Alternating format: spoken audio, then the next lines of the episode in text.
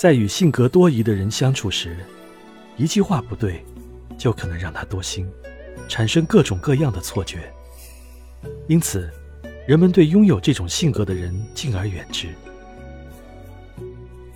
在中国历史上，有猜疑性格的人不在少数。曹操与朱元璋都是一代枭雄，在他们的性格中都有着对他人不信任的因素。正是这些因素，让他们的下属无法真正归心。曹操是三国时代的政治家和军事家，才能卓著，但其性格特点中有一个致命缺点，那就是猜疑。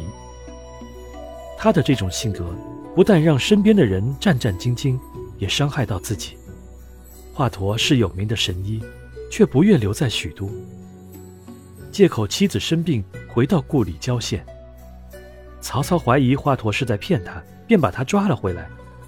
有人劝曹操放了华佗，曹操又怀疑他在给他治病时留了一手，导致他的头疼病老治不好。就这样，一代神医被曹操疑心病作怪，死在他的刀下。后来。曹操的小儿子曹冲生病，曹操悲伤地说：“真后悔杀死了他，看来曹冲是没有救了。”曹操为他的疑心病付出了沉重的代价。曹操的多疑体现在多个方面，华佗不过是其中之一。曹操刺杀董卓败露后，与陈宫一起逃至吕伯奢家。吕伯奢见曹操到来。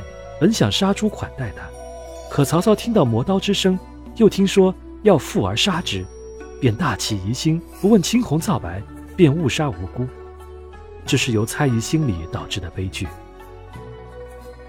猜疑是人性的弱点，历来是害人害己的祸根。一个人一旦掉进猜疑的陷阱，必定处处神经过敏，事事捕风捉影，对他人失去信任，对自己。也心生疑窦。朱元璋推翻了元朝，建立了大明王朝。他登上王位后，疑心很重，任意曲解和胡乱剖析字词。朱元璋早年交了一位和尚朋友，关系十分密切。他当了皇帝后，隔三差五邀请他入宫，共享富贵。和尚知恩图报，便写了一首诗颂扬其无量功德，首句是。金盘何苏来书玉，朱元璋勃然大怒，立即将其斩首。众人惊恐万状，不知何故。过了很久，人们才得知是因为诗中用了特殊的“书”字，“书”是由歹和朱组成。朱元璋认为拆开念，无论从右向左还是从左向右，都是骂他不是好东西。猜疑的性格并非帝王将相所独有，普通人也免不了出现这样那样的猜疑。这些猜疑的根源往往是心理作用。人们总喜欢用主观判断去评价客观事物，结果可想而知。事实就是事实，猜疑只会让迷雾遮住我们的眼睛。要用坦荡的君子之心去辨明真正的君子与小人。在这个世界上。猜疑不可靠，只有事实才最有说服力。